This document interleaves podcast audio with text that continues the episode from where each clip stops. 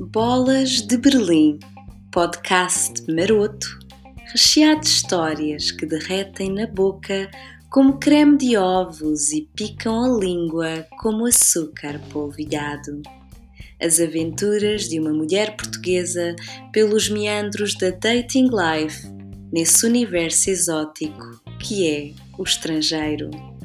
Bolas de Berlim é um podcast de Denise Pereira. Olá, olá, minhas maminhas de freira! Andaram todos a fazer o nudismo nas praias e a besuntar os corpos com protetor solar uns aos outros para tirar a barriga de misérias? Assim, todos bem juntinhos, quais leões marinhos em época de acasalamento? Mas vá, numa versão sexy baby, besuntados de óleo de coco, tal qual o videoclipe do I Am a Slave for You da Britney Spears? Parece que já ninguém tem medo deste vírus do demónio.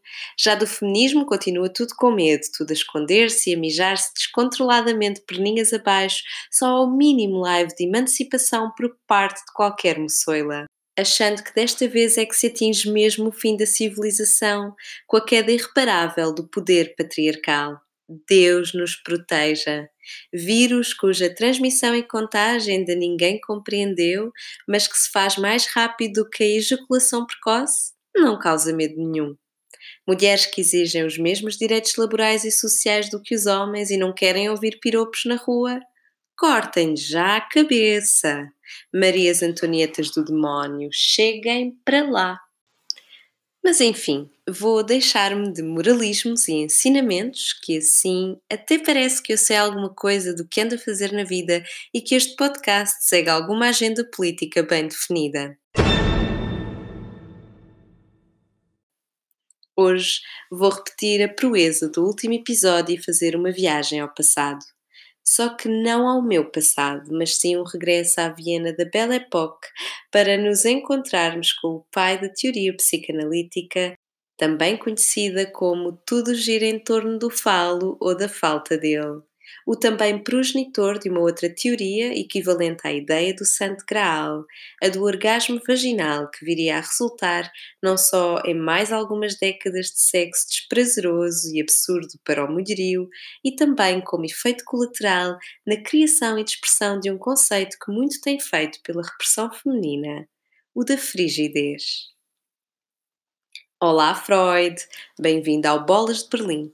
Gostava muito de poder entrevistar-te um dia destes e por isso solicito aos meus ouvintes que sejam fãs das teorias do oculto ou que tenham uma perninha no além que me auxiliem com a marcação de uma seance, realizando assim um dos meus sonhos e aqui refiro-me a sonho no sentido biológico e no sentido figurativo, porque há cerca de um mês sonhei mesmo que o Freud vinha ao Bolas de Berlim como convidado especial para ajudar a destrinçar os monelhos de cabelo que muitas das suas teorias ajudaram a criar ou a intensificar nas nossas psiques e nas nossas tusas.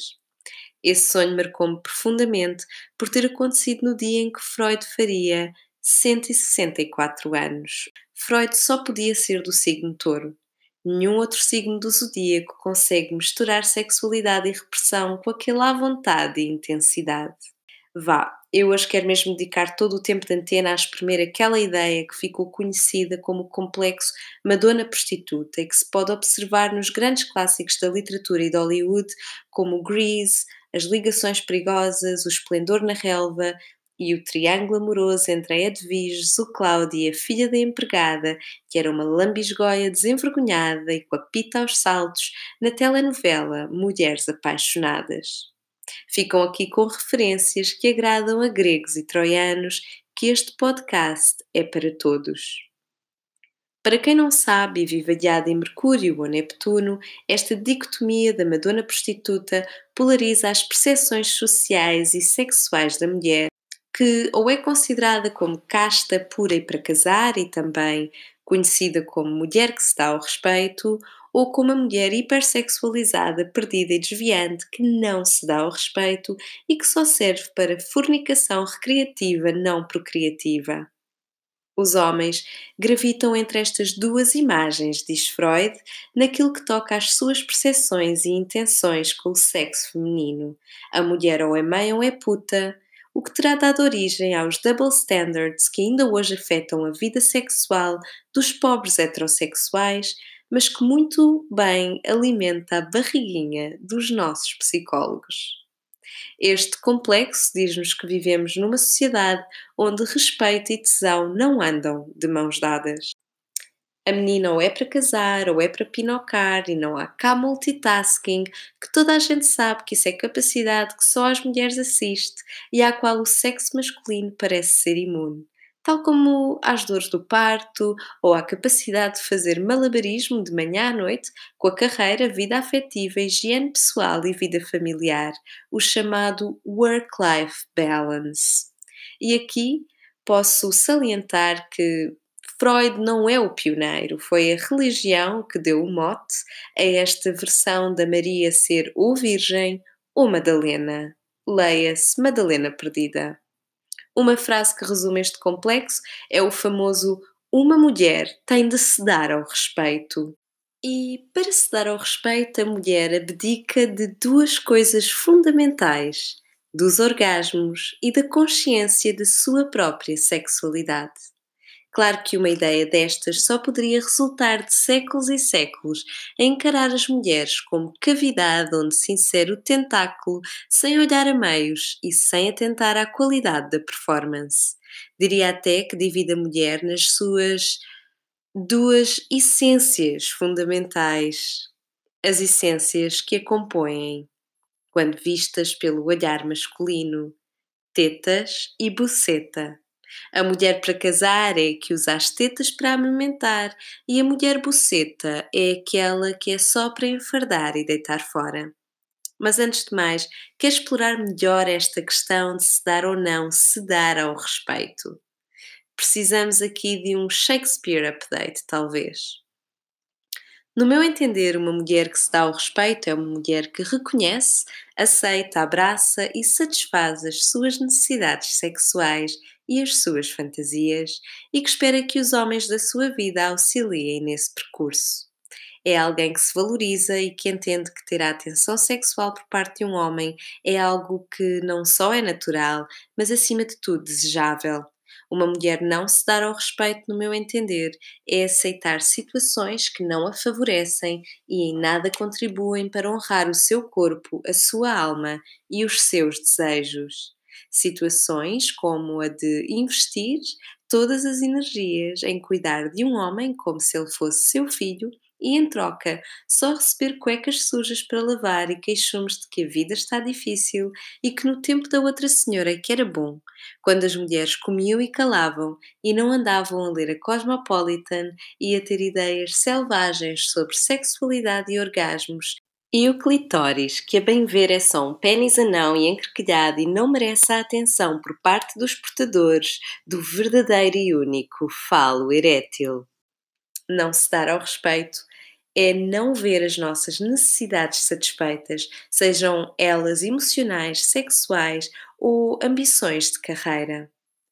Mulheres que não se dão ao respeito são mulheres que se anulam, que se permitem ser silenciadas, ignoradas e, infelizmente, em alguns casos, mesmo agredidas.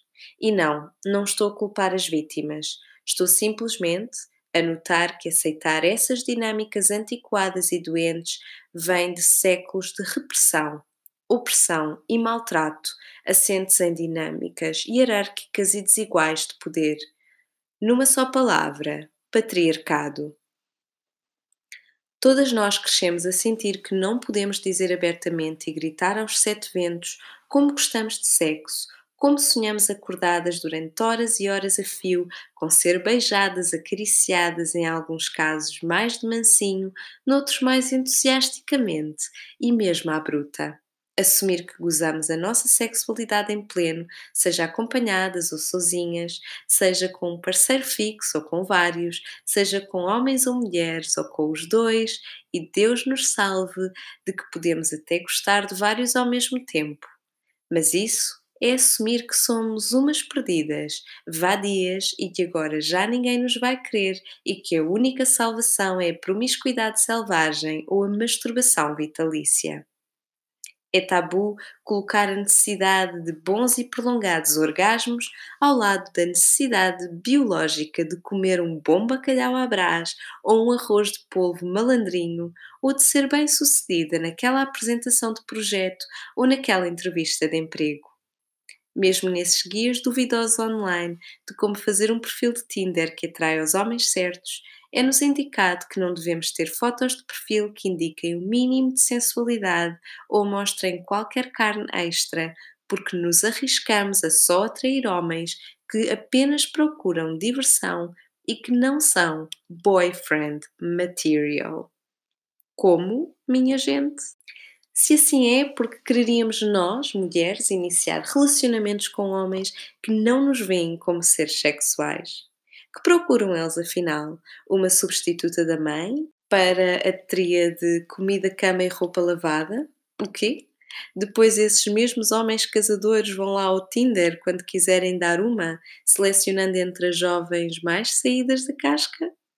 E mesmo quando falamos abertamente ou mostramos o nosso desejo sexual, tomando iniciativa, sentimos vergonha de expressar os nossos desejos mais íntimos ou de mostrar ao parceiro o que nos dá prazer, porque de certo modo gravitamos entre o medo de mostrar inexperiência e ser percepcionadas como púdicas, ou de sabendo muito bem o que queremos e o que gostamos sexualmente, temos medo de que nos vejam como putas e ambas as situações podem muito facilmente fazer murchar o dito cujo. E os homens crescem a pensar que é preciso enganar as mulheres para obter sexo delas, que é preciso fingir querer uma relação ou quaisquer outros estratagemas, como se as mulheres, as mulheres dignas e não marginalizadas, entre aspas, como se essas mulheres considerassem que o sexo não é uma coisa interessante, como se essas mulheres não quisessem ter atividade sexual, que as mulheres apenas desejam dinheiro, estabilidade ou outras coisas que eu nem entendo bem. Aqui também se aplica aquela expressão do I want it all and I want it now. Lamento, mas espero que este episódio sirva para perceberem que as mulheres querem sexo Claro que também querem carinho, companheirismo, respeito, amor, mas isso, sem sexo, é amizade, meus docinhos. Sexo, sim, por favor. E vá, eu sei que vocês querem as histórias e eu tenho duas histórias hoje. Histórias de Berlim, através das quais vou tentar explicar aquelas que considero como as consequências que este conceito ainda tem na construção dos relacionamentos heterossexuais mesmo numa cidade onde já se quebraram todos os tabus ou todas as costelas nessas sessões de sexo intenso e à bruta, onde o sadomasoquismo se entrelaça com o alternativo hipster, os abacates e os pudins de chia.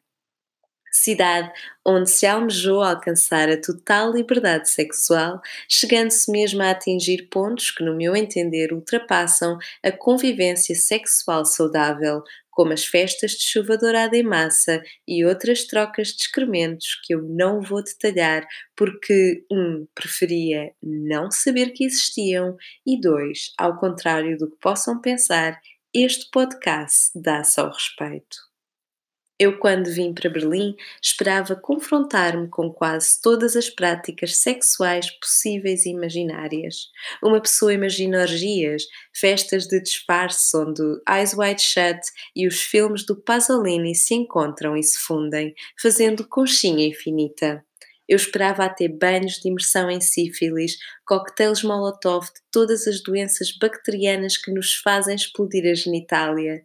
Mas aqui Aquilo com que eu não contava era encontrar uma vasta população de machos nos quais se faz sentir intensamente os efeitos desta educação repressiva e onde se pode observar atitudes que roçam um pudor beato com aroma a mofo elevado ao quadrado, misturado com a culpa judaico-cristã e os double standards infinitos bem temperados com lives de acidez e cobardia e um medo arrebatador de que o falo já não falo tão alto.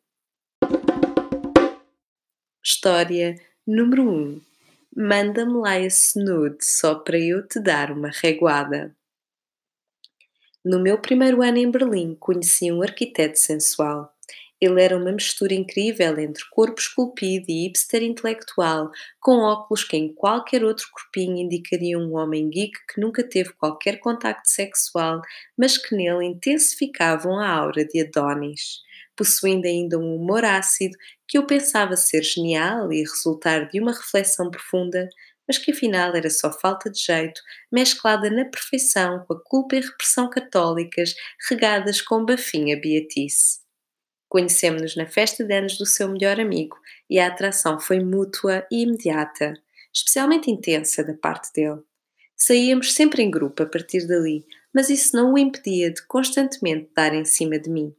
Chegámos a ir sair para dançar, mas a um certo momento ele começou, acho eu, a sentir-se intimidado com a minha atitude direta e por vezes exigente. A coisa foi esfriando e uns meses mais tarde reencontrámo-nos numa outra festa. No meio de tanto cocktail e vodka, quando confrontado com a possibilidade de virmos a morar no mesmo apartamento, ele deixou escapar que não seria uma boa ideia. Eu que sou sempre direta, o que muitas vezes faz ricochete e me bate com força na boca, inquiri logo por que raio é que ele diria isso. Ao que a versão extremamente alcoolizada dele respondeu: Porque nem um dia passar íamos logo começar a comer-nos à bruta. Bam! Uau! Este homem parecia afinal ser dotado de uma coragem incrível. Eu que adoro gente direta e detesto ter de adivinhar as intenções de um homem, Fiquei logo úmida. Aqui estava o verdadeiro, o derradeiro homem direto. Desde essa noite começámos a trocar mensagens. A um certo momento ele enviou-me uma foto dele seminu. Confesso que não estava à espera. Até aquele momento, e sim, isto pode parecer uma mentira, eu nunca tinha recebido uma foto desse género. E, para falar verdade, assim, sem qualquer contexto, não mexeu muito com a minha maquinaria. Ele pediu para eu lhe enviar conteúdo semelhante, ao que eu disse que não. Que se ele queria ver mais, tinha de me convidar e ver ao vivo e a cores, que isso dos ecrãs a mim não me excitava. Que ingênua! Eu em 2018 ou 17, sei lá, ainda não sabia o que me esperava com esta do Covid. A ideia de tirar e enviar fotos atrevidas começou todavia a crescer em mim. Falei com uma ex-colega de trabalho que ficou muito espantada e quase teve uma apoplexia quando percebeu que eu nunca tinha enviado nudes ou fotos sensuais, apesar de ter estado três anos numa relação à distância. Depois desse diálogo, a vontade crescia, crescia cada vez mais e borbulhava. Fui para casa até sair ligeiramente mais cedo do trabalho e lá fui eu experimentar. Confesso que foi um momento muito libertador e de grande crescimento pessoal. Que bonito é aceitar que não existe nada de errado ou maléfico no abraçar da nossa sexualidade e que é natural que queiramos ser desejadas por outrem e alimentar esse desejo. Acabei por enviar uma foto onde, apesar de estar vestida, revelava o suficiente e na qual me sentia muito atraente e sensual. Enviei essa foto aí pelas 11 da noite e nada, o gajo nem abriu a mensagem. As horas foram passando, entretanto já era um novo dia, e a meio de tarde ele responde, só que não da forma que eu imaginava. Fuck? Ponto de interrogação e exclamação. Não me envies coisas destas durante o horário de trabalho. Pensei estar a ler mal. Em bom inglês. What the fuck? Então, pedes-me uma foto. Escolhes abrir a meio da tua labuta e agora ainda me fazes slut shaming? Meu grandíssimo abacate podre e bolorento.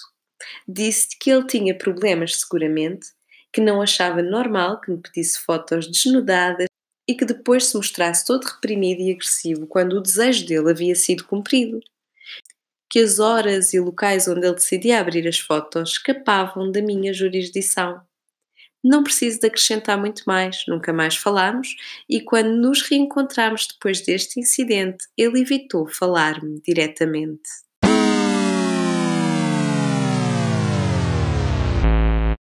História número 2. Neurose masculina não gosta de menage à trois.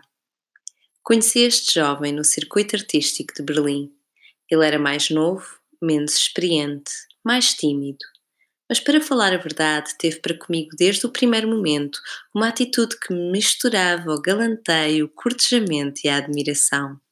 Chamava-me a sua musa e vinha às vezes só para me ouvir dizer poemas em eventos. Inevitavelmente começámos a sair. Ofereceu-me um livro onde me escreveu uma bonita dedicatória, tendo depois confessado que tinha levado horas a treinar a caligrafia para que ficasse legível e bonita. Passámos uma tarde de domingo juntos a ver filmes, a conversar. Em seguida, ele cozinhou comida típica do seu país para jantarmos. Estava maravilhosa. A amizade passou lentamente a algo mais. E certa vez chegámos mesmo a abandonar um evento juntos e passámos a noite em sua casa. Na manhã seguinte, e para meu espanto e para meu pânico, sim, às vezes dá-me para ser evitante. Ele olhava-me com um olhar apaixonado e insistia em dar-me a mão à frente de toda a gente, no metro. Curioso, isto de andar de metro e ainda por cima de mão dada. Parece um sonho ou uma memória longínqua de uma realidade bem alternativa. Desde o primeiro momento em que nos conhecemos, que falávamos abertamente de tudo, das nossas relações anteriores, das nossas infâncias, da nossa visão do amor, dos nossos flertes e, a certa altura, sobre sexualidade. Ele era mais reservado, mas foi começando a abrir-se, falando-me até de coisas muito íntimas da sua história pessoal. Mas nunca se sentiu confortável com a minha forma direta e sem pudor de falar sobre o meu desejo sexual ou das minhas experiências nem com aquele que ele dizia ser um extremo à vontade que o inundava quando estava na minha presença. Dizia sentir-se confortável para falar sobre quase tudo, mas como ele geralmente era uma pessoa que escondia todas as emoções e desejos, sentia-se intimidado por tal sensação de conforto. Um outro motivo de tensão era ele saber que tinha tido menos parceiros sexuais do que eu. Tudo isto resultava num aproxima-afasta que, sinceramente, eu já não tenho paciência para lidar com e que me começava a chatear. Um dia ele veio jantar cá à casa e nós sabíamos que a certo momento ia chegar uma amiga minha que me vinha visitar a Berlim e ia ficar aqui comigo uma semana. Mas, como ainda tínhamos umas horas, estávamos deitados na minha cama entre carícias e conversas, e eis que ele diz: Oh, que chata essa tua amiga Júlia que vem para Berlim e agora eu não posso dormir aqui. E eu disse em tom brincalhão: Ah, se quiseres, podemos dormir aqui os três. Ele aproveitou logo para começar com as clássicas brincadeiras sobre como gostava de um trio sexual. E eu, ao contrário da sua expectativa, não me zanguei e inquiri com curiosidade e abertura: Ah, isso é algo que gostarias mesmo de experimentar? E ele disse: Sim, claro, quem não? Um clássico também. Mas depois, talvez por eu ter seguido com algumas perguntas e ele ter começado a ficar com medo de que esse trio viesse a acontecer, também me confessou que, de facto, pensando bem, era algo que talvez soasse melhor na imaginação do que na realidade, porque às vezes já era tão difícil lidar só com uma mulher, quanto mais com duas. Eu disse-lhe: Ah, não tem mal. Olha, eu na verdade também tenho curiosidade, só que eu preferia com dois homens. Aliás, o ano passado estive mesmo a preparar um trio, mas depois a situação complicou-se e acabou por não acontecer. A reação dele foi não só previsível como intensa, e diz, notando-se já uma certa tensão e irritação: Oh, wow! Interesting! Eu podia já ali sentir o padrão duplo a expressar-se, embora ele tentasse disfarçar o desconforto. Enquanto homem, para ele, falar sobre isto não tinha problema nenhum e nunca pensou que eu poderia sentir ciúmes. Já eu devolver a partilha da mesma vontade despertou nele um comportamento neurótico tendo começado a dizer-me, por vezes num tom mais irritado, por vezes mais calmo, como eu estragava tudo com a minha falta de subtileza e com a minha abordagem direta. A conversa mudou e ele, sem nos dar qualquer oportunidade, começou logo a desvincular-se e a dizer que assim não ia dar e que ele não tinha tanta experiência e que se sentia intimidado. Eu dizia que isso não era um problema para mim, mas a certo momento ele diz com muita naturalidade que tinha de acordar cedo no dia seguinte e saiu apressado. Mais tarde recebi mensagens suas dizendo-me que não apreciava a minha honestidade e que havia coisas que ele preferia não saber e que se sentia perturbado por se sentir tão à vontade comigo e me confessar fantasias que nunca confessara a ninguém. O que, na minha opinião, parecia até uma coisa fantástica, mas que, escutando a sua voz nas mensagens, entendia que o horrorizava e que acordava todo esse cor de repressão e culpa, muito provavelmente produto da sua educação.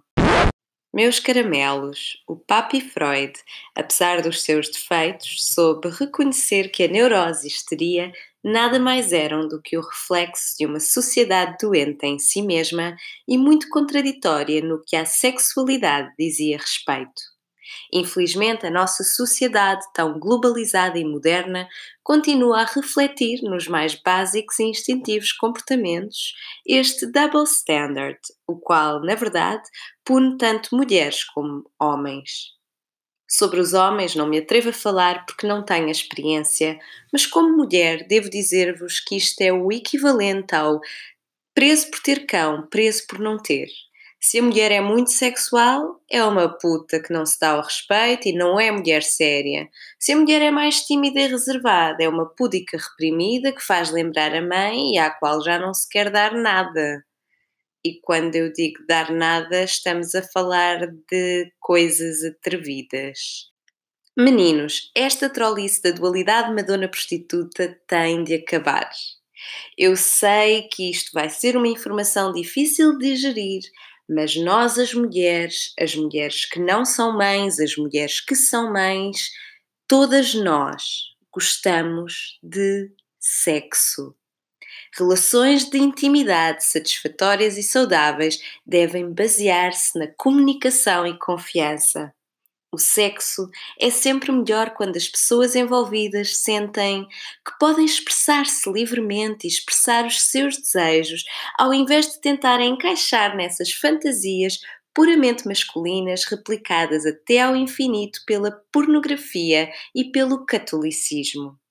Bora lá aceitar a nossa sexualidade em pleno? Se não gostam, então voltem lá para o século XIX ou para os anos 50, que é onde vocês serão verdadeiramente felizes e deixem-nos aqui a pinar a torta e a direita e à vontadinha. Beijinho de esquimó e até para a semana!